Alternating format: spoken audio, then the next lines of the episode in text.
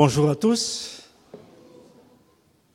Quelle joie de nouveau de pouvoir euh, nous retrouver tous ensemble ce matin pour euh, louer notre Dieu, lui apporter la louange et l'honneur qu'il est dû, mais aussi de l'écouter aussi. Et je remercie déjà Johnny Mam dans la lecture.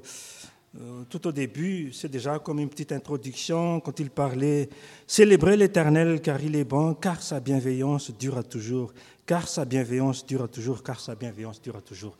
Je crois que cette bienveillance, cette bonté de Dieu se défile tout au long de notre vie. Et c'est déjà comme une petite introduction aussi dans le message que je vais partager aujourd'hui. Alors nous continuons notre cheminement avec le sous-thème du troisième trimestre qui est Ensemble persévérant dans la foi. Ensemble persévérant dans la foi. Oui, la foi que nous devons avoir tous les jours dans notre vie, tant que nous vivrons. Et à partir du moment où nous avons mis notre vie entre les mains de Dieu, par l'acceptation du sacrifice de Jésus-Christ à Golgotha, eh bien, la foi devrait être comme l'air dont notre cœur a besoin, dont notre corps a besoin. Et c'est vrai, sans air, nous mourrons, et sans la foi aussi, notre vie serait vaine. Et c'est la foi qui nous permet vraiment de communier avec Dieu.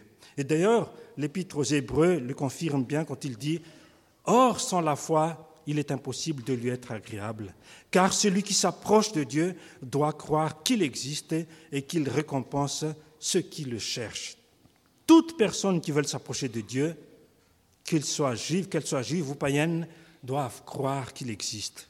Et l'épître hébreu rajoute encore ce qu'on vient de lire, révèle même qu'il y a comme une récompense à cette foi et nous voyons tout cela tout au long de la Bible aussi, la manifestation de Dieu dans la vie de chacun, et même dans notre vie d'aujourd'hui encore aussi. Donc cela va être confirmé dans le texte que nous allons méditer ensemble ce matin. Ensemble, nous allons découvrir le fruit de cette foi en celui qui est ressuscité des morts. Alors, en préparant ce message, je me suis dit combien la parole de Dieu est tellement riche, d'une richesse inestimable vraiment. Vous voyez, c'est un peu comme une pierre précieuse et qui a plusieurs facettes. Et chaque facette fait ressortir une beauté de la pierre différente des autres facettes pour dire vraiment que c'est magnifique l'œuvre de Dieu. Même si des fois les pierres, c'est sous terre qu'on le voyait, qu'on devait le prendre, mais une fois que c'est sorti, ça montre la bonté de Dieu. Et c'est pareil aussi avec la parole de Dieu. C'est le même esprit qui agit dans chaque chrétien, et comme il a tellement de dons, selon 1 Corinthiens 12, 4, eh bien, il distribue ses dons à ceux qui se penchent, qui étudient la parole de Dieu. Le Saint-Esprit inspire chaque personne qui se met, euh, qui, regarde la parole de Dieu. Je me rappelle toujours de mon premier plan de message à l'école biblique, donc c'était en 1980. Tous devaient se pencher sur 2 rois 5, 1 et 3. Nous connaissons cette histoire et en faire un plan. Remarquez, mais c'est sur ce texte de Roi 5, vous pouvez prêcher en mettant l'accent sur Naaman, sur ses serviteurs, sans oublier aussi la petite fille.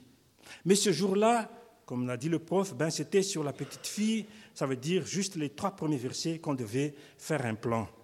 Alors chacun a fait ressortir son plan, différents les uns des autres.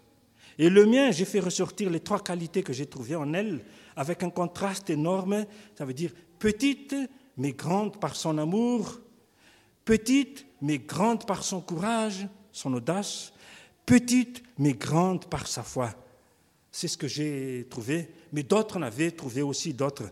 Mais ce qui m'avait réjoui le plus, c'est que le mien était le plus proche du professeur, donc j'étais un peu fier, mais tous faisaient quand même ressortir la richesse de la parole de Dieu accordée par le Saint-Esprit. Donc ça ne diminue en rien tout ce que les autres ont préparé, mais sous l'inspiration du Saint-Esprit.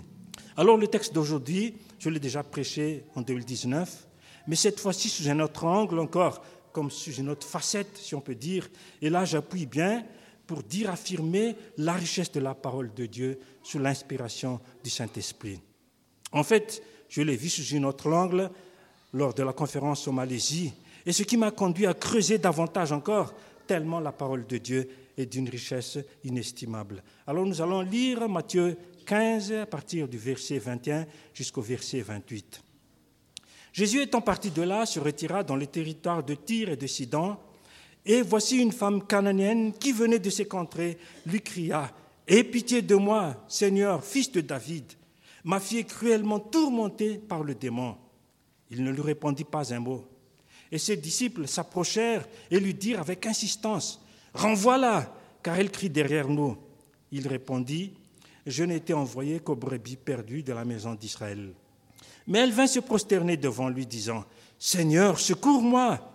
Il répondit, Il n'est pas bien de prendre le pain des enfants et de le jeter aux petits chiens. Oui, Seigneur, dit-elle, mais le petit chien mange les miettes qui tombent de la table de leur maître. Alors Jésus lui dit, Femme, ta foi est grande, qu'il te soit fait comme tu veux. Et à l'heure même, sa fille fut guérie. Amen. Tellement merveilleux le passage. Je l'ai partagé sur ce texte la dernière fois, comme j'ai dit en 2019, et j'ai mis en valeur les trois tests de Jésus afin de jauger jusqu'où elle est la foi de cette femme avec les trois paroles. Je ne sais pas si on peut dire même parole, le premier, mais il ne lui répondit pas un mot. Voilà ce qui s'était passé. Pas un mot. C'est le silence total. Je n'étais envoyé qu'aux brebis perdues de la maison d'Israël. Et il n'est pas bon de prendre le pain des enfants et de le jeter aux petits chiens. Voilà les paroles que la femme a reçues du Seigneur Jésus. Et là, je me suis basé sur, comme on dit, comme trois tests. Mais aujourd'hui, nous allons le découvrir sous un autre angle encore. En fait, ce texte est en parallèle avec Marc 7, du verset 24 à 30, mais à un détail près.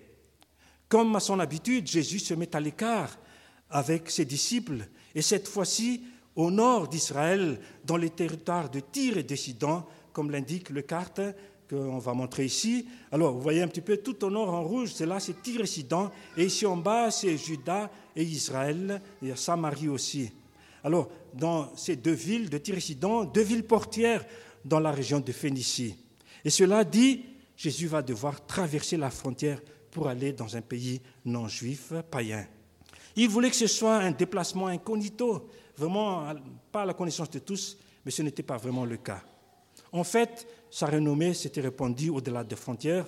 La preuve, cette femme qui veut le rencontrer à tout prix. Même loin d'Israël, Marc mentionnait que cette femme entendait à propos de Jésus. Donc sûrement ces miracles, d'où son déplacement, dès qu'elle a su que Jésus était dans, ses parages, dans, son, dans villes, et cela pour une raison majeure qui est l'état de santé de sa fille. Et Marc ajoute même qu'elle est grecque d'origine syrophénicienne. Matthieu, par contre, le texte que nous venons de lire, la nomme comme une cananienne qui est présentée comme une descendance des anciens habitants de Canaan qui étaient les ennemis d'Israël. Et là, nous voyons une femme, une mère qui se soucie de la santé de sa fille. Un fardeau en elle. Et je me suis dit, en lisant le texte, et où est le Père dans tout cela? Pourquoi c'est elle seule qui cherche la solution? Dans de telles situations, c'est toujours bien d'être solidaire, unis, et ainsi le fardeau serait léger. D'autant plus que le problème touche le foyer familial.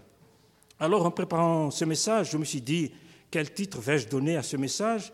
Et après réflexion, j'en arrive à celle-ci, surmonter les épreuves par la foi. Surmonter les épreuves par la foi. Ici, il n'est plus question d'un groupe, comme on l'a dit, ensemble persévérant dans la foi. Et là, on entrevoit un soutien mutuel, on s'encourage les uns les autres, vraiment prier les uns pour les autres. Mais c'est plutôt une femme seule qui lutte face à l'adversité dans la vie. Est-ce que le mari est dans ce combat aussi? Ne serait-ce que uni dans les épreuves, dans la prière Et là, les épreuves ne seront pas des moindres, pas une simple maladie, bien plus que cela, une possession démoniaque. Dans le premier message, j'ai soulevé les trois tests que j'ai dit tout à l'heure, mais ici, c'est plus que cela, mais elle ne s'avouera pas vaincue. C'est formidable, c'est merveilleux, le courage de cette femme. Pour arriver à la victoire finale, elle va passer par des étapes difficiles les unes que les autres. Son attitude me rappelle une phrase que nous avons entendue lors de la conférence en Malaisie et qui dit ceci Transformer les obstacles en opportunités. Transformer les obstacles en opportunités. Seulement, ce n'est pas tout le monde qui aura cette capacité de saisir cette opportunité. Mais elle, elle a saisi cette opportunité pour transformer les obstacles qui sont devant elle comme des étapes qui lui permettent d'avancer, d'avancer, d'avancer. Et pourtant, il faut reconnaître que ce n'est pas facile ce qu'elle vivait, Mais je me suis dit, quelle ténacité, quel courage de la part de cette femme. Au moment où elle voulait s'adresser à Jésus, mieux le connaître, des barrières se sont érigées devant elle et pas des moindres. Regardez, de la part du diable, un obstacle majeur, la maladie de sa fille. C'est tellement difficile. De la part des disciples, une opposition farouche. Renvoie-la. On n'a pas besoin d'elle. Et de la part de Jésus lui-même, un rejet inattendu. C'est tellement incroyable ce qui va se passer. Et aussi incroyable que cela puisse paraître, malgré ces barrières, une autre attitude de sa part va surgir encore au beau milieu de l'épreuve. Vraiment, quel admirable courage de la part de cette femme. Et voilà aussi une autre chose que nous allons découvrir plus loin. Alors le premier point, nous allons voir un obstacle majeur avec la possession démoniaque de sa fille. Ma fille est cruellement tourmentée par le démon. Le diable leur fait endurer des tourments physiques, moraux. Tous en être été martyrisés à cause de l'emprise du malin. Je me suis dit, quelle mère de famille a déjà vécu de telles situations? Ou qui a déjà vu aussi de telles manifestations démoniaques? Je me rappelle, mais moi j'ai déjà vu et c'était terrible.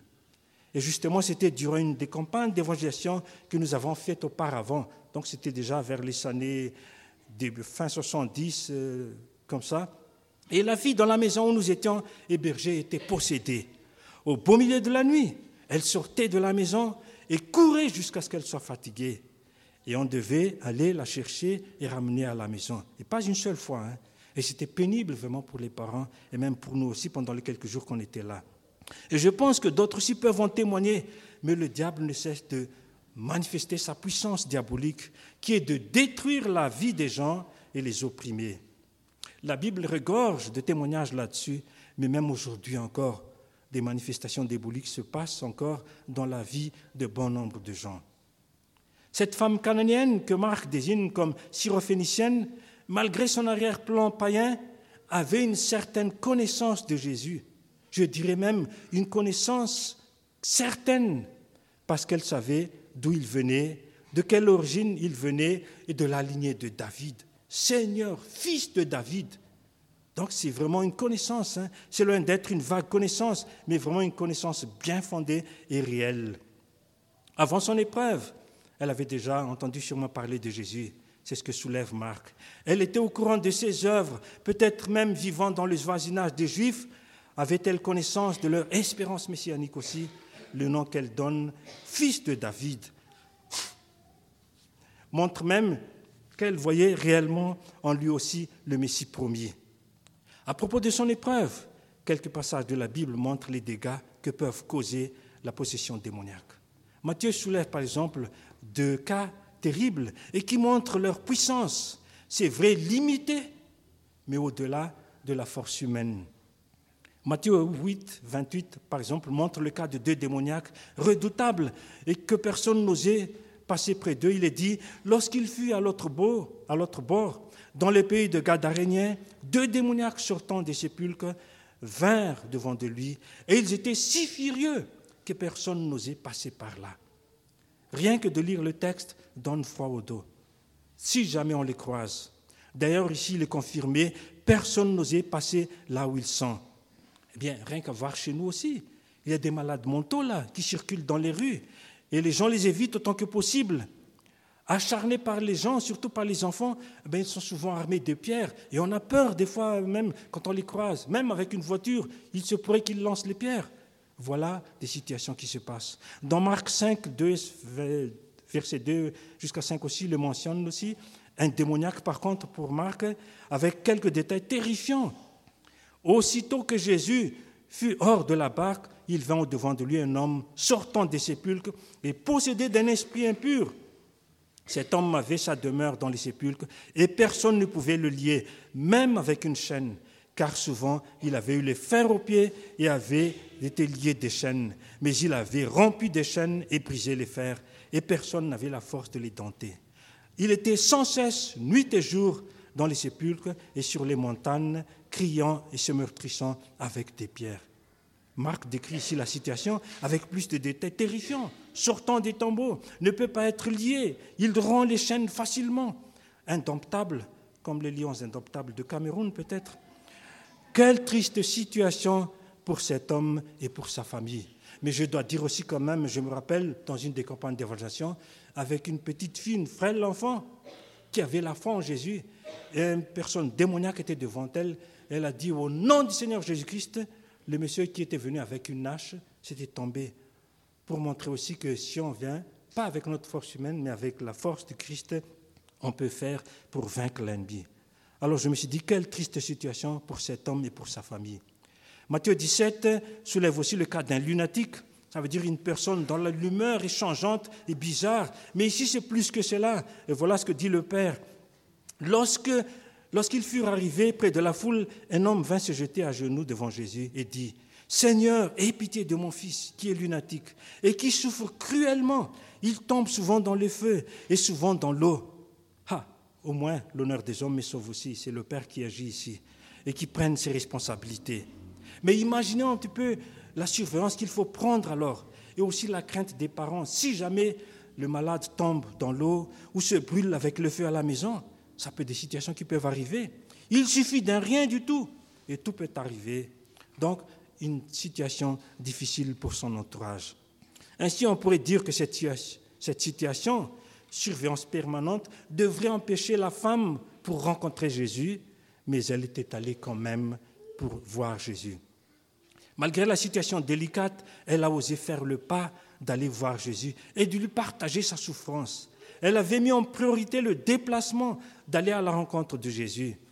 Et devant le Fils de David, sa touchante prière s'échappe de son cœur avec des cris de douleur, des cris de détresse.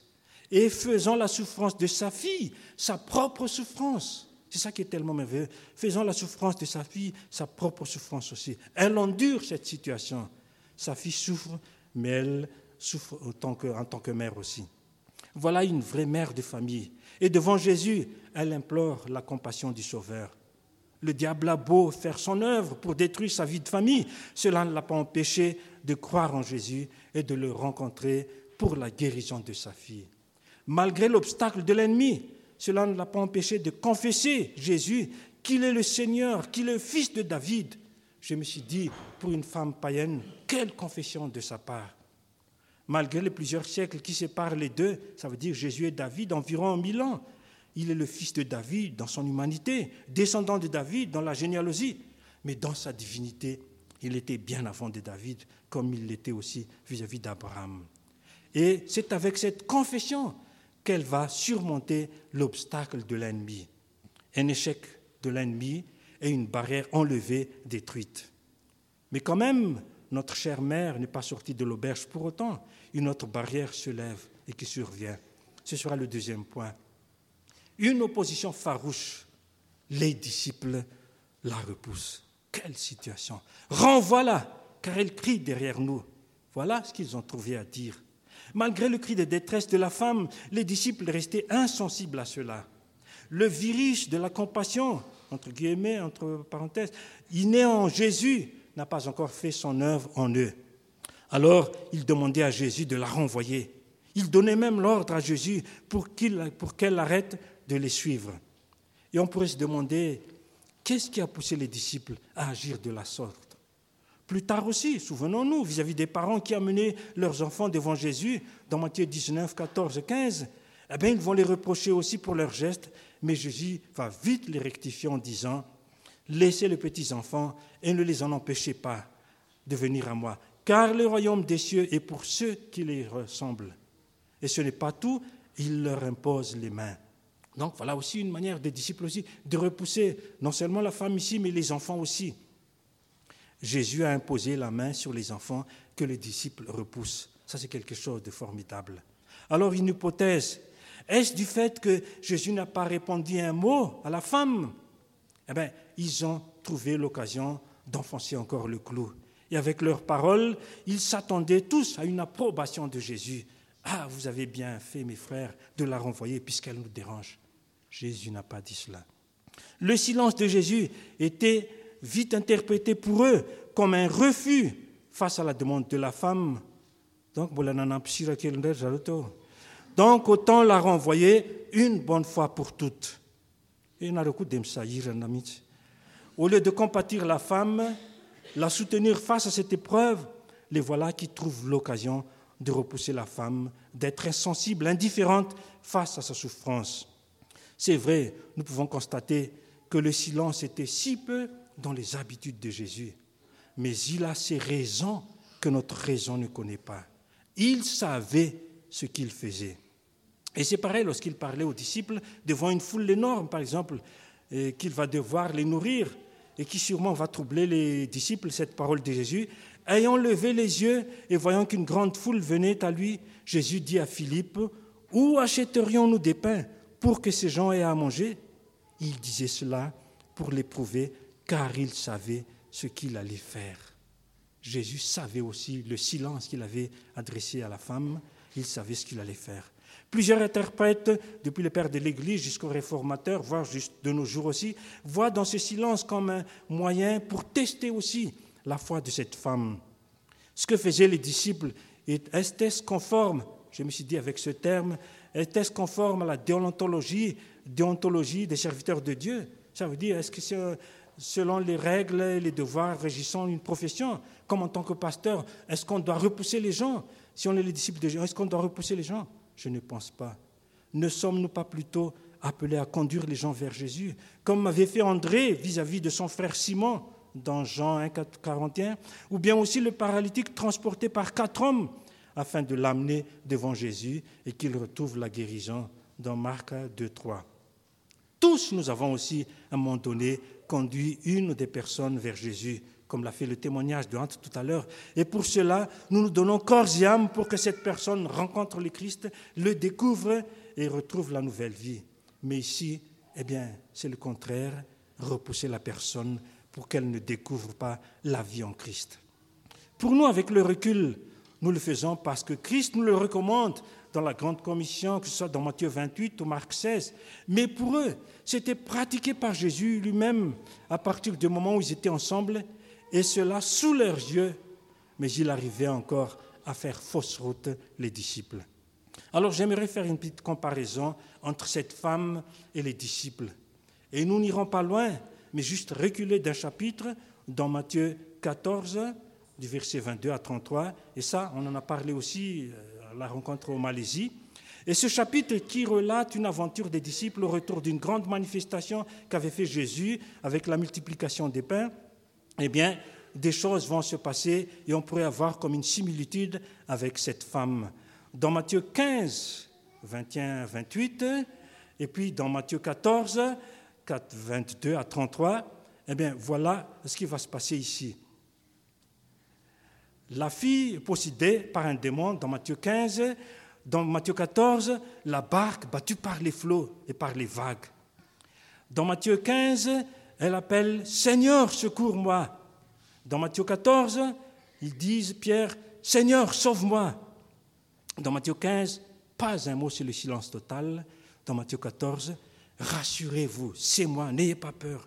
Voilà ce que Jésus a dit Jésus aux disciples. Dans Matthieu 15, renvoie-la. Dans Matthieu 14, viens. Dans Matthieu 15, elle se prosterne devant Jésus. Dans Matthieu 14, tous se prosternent devant Jésus dans la confession, dans Matthieu 15, la confession Seigneur, fils de David. Et dans Matthieu 14, tu es véritablement le Fils de Dieu. Et dans Matthieu 15, enfin, l'éloge de Jésus, Femme, ta foi est grande. Et dans Matthieu 14, Matthieu 14 reproche, Homme de peu de foi. Voyez un peu la comparaison C'est incroyable. Les disciples face à la femme. Je me demande, quelle était la pensée des disciples en voyant cette femme avec sa foi énorme et la leur, surtout avec l'expression de Jésus face à Pierre, homme de peu de foi. Et c'est vrai que les disciples, ils étaient là aussi en voyant ces miracles faits par Jésus. Remarquez, mais quelque chose d'important va se passer au beau milieu de son épreuve. Là où elle devait être découragée, lassée avec les épreuves, endurée, pas un mot de Jésus. Je n'étais envoyé qu'au brebis perdu de la maison d'Israël. Il y a de quoi rebrousser chemin mais c'est mal la connaître, la femme. C'est qu'elle croit et vit intérieurement, elle va l'extérioriser par un geste, peut-être anodin pour les gens, mais qui manifeste et qui met en valeur sa foi. Elle se prosterne devant Jésus. Elle se prosterne devant Jésus. Et remarquez, mais pour elle, c'est dans l'épreuve qu'elle va faire cette adoration. Mais pour les disciples, c'est une fois qu'il y avait le miracle. Avec la tempête qui était apaisée, c'est là qu'ils sont prosternés devant Jésus. Mais pour elle, c'était en pleine épreuve. Prosterner devant Jésus peut avoir deux sens. Ça veut dire demander avec supplication ce qui nous tient à cœur, demander avec humilité. Mais en même temps aussi reconnaître la seigneurie de Jésus-Christ et l'adorer comme tel. Donc, elle n'a pas encore reçu de réponse positive face à sa demande. Rien n'est encore gagné d'avance. N'empêche, elle reconnaît qui est celui devant qui elle se tient. Même dans sa souffrance, elle reconnaît Jésus, elle reconnaît en Jésus le pouvoir de guérir sa fille. Malgré l'obstacle de l'ennemi, l'opposition des disciples, le silence de Jésus, elle ne s'avouait pas vaincue. Au contraire, la louange et l'adoration jaillit du fond de son cœur. Et cela par le geste concret physique de se prosterner devant Jésus. Voilà une femme qui ne se laisse pas intimider par les obstacles, par l'opposition de toutes parts. Sommes-nous capables aussi de louer, adorer Dieu, quoi qu'il arrive dans notre vie, ou nous nous laissons submerger par les épreuves? Sommes-nous prédisposés? Et souvent, nous disons par notre bouche aussi, est-ce que c'est un accord avec notre cœur aussi?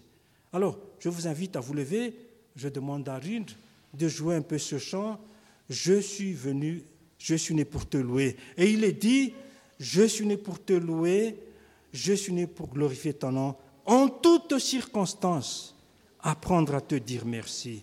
Je suis né pour t'aimer, je suis né pour t'adorer, mon Dieu, obéir à ta voix. Je suis fait pour toi.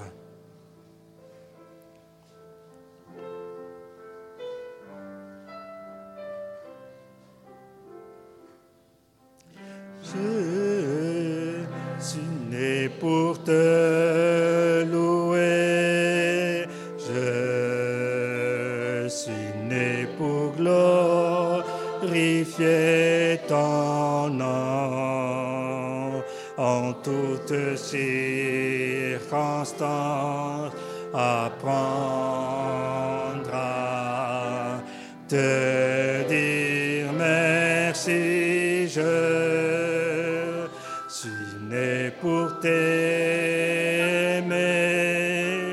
Je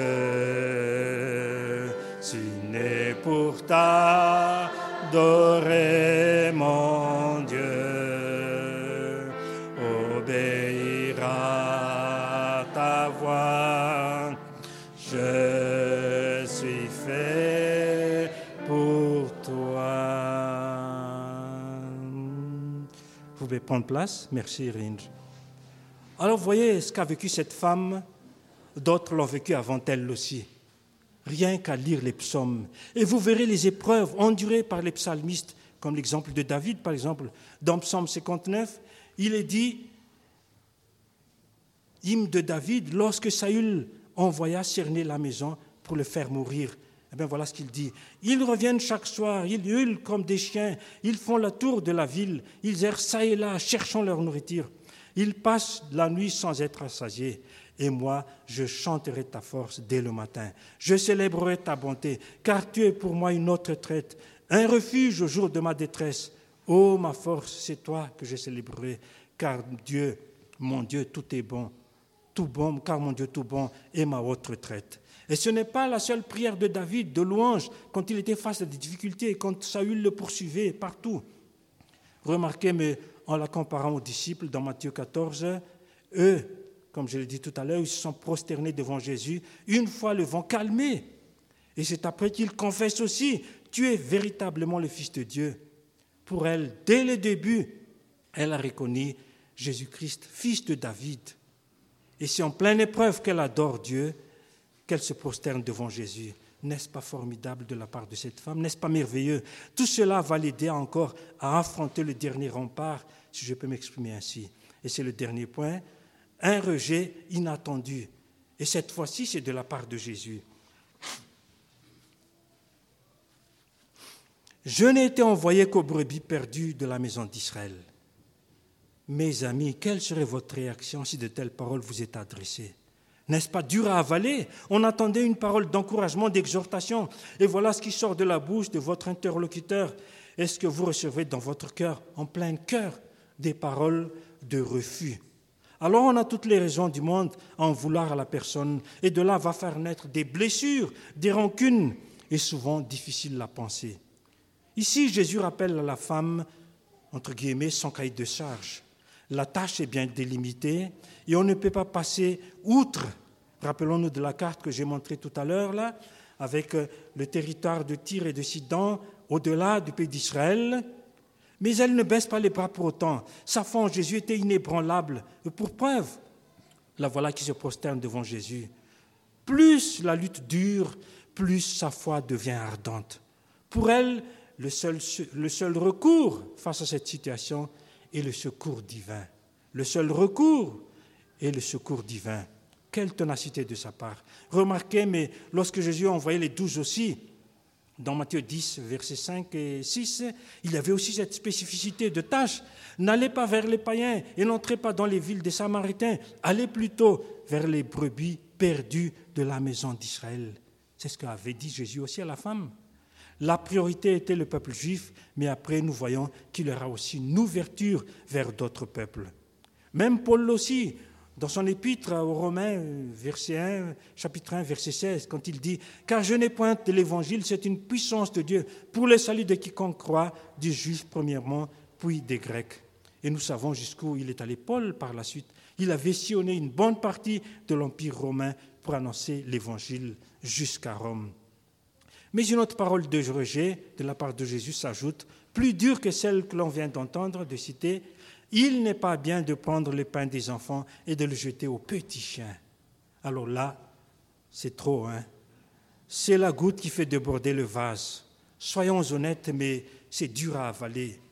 Il est fort possible que la personne qui reçoive de telles paroles aura sans aucun doute un sentiment de rejet. Je n'ai plus rien à attendre de cette personne devant qui je me tiens on se sentait méprisé de se faire comparer à un chien. Les enfants ici, ce sont les Israélites qui ont une part à l'alliance divine, et les chiens, animaux impurs, représentent les païens. Mais remarquez quand même, hein, le mot est quand même adouci avec le petit. Alikalikakeli. Masishkeli. C'est ce qu'on dit souvent à un enfant. On ne dit pas Massis B. Oh, mais c'est tellement terrible. Hein? Et c'est vrai, les petits chiens sont souvent les favoris dans la maison et qui peuvent aller partout, jusque sous la table, là où les enfants les nourrissent, souvent à l'insu des parents. Même comparé à cela, la femme ne se sentait pas offusquée, blessée, mais accepte la situation et reprend cette image pour justifier sa demande. Et là, Jésus va reconnaître sa foi, sa grande foi.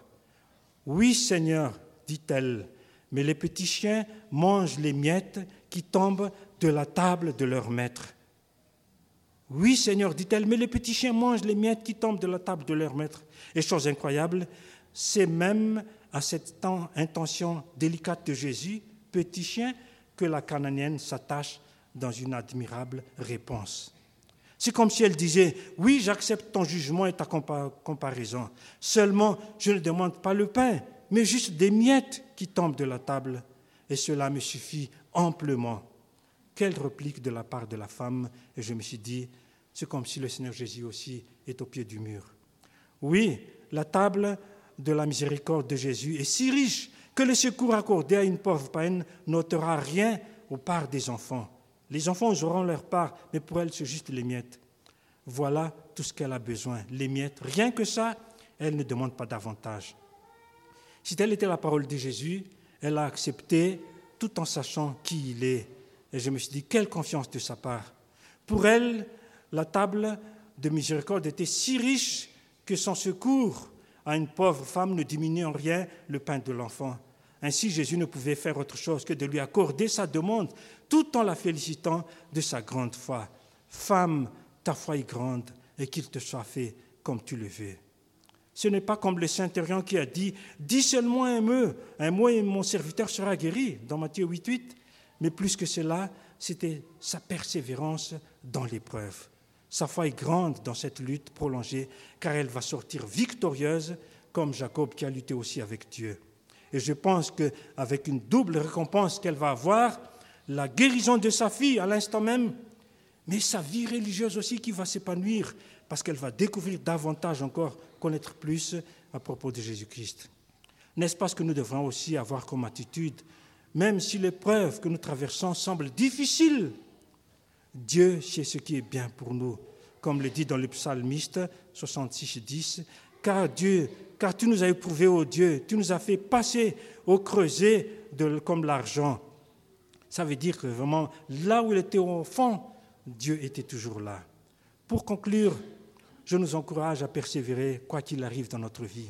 Les épreuves, il y en a toujours, et nous en avons tous à des degrés différents, mais le même Seigneur nous soutient, et c'est ça qui devait nous encourager.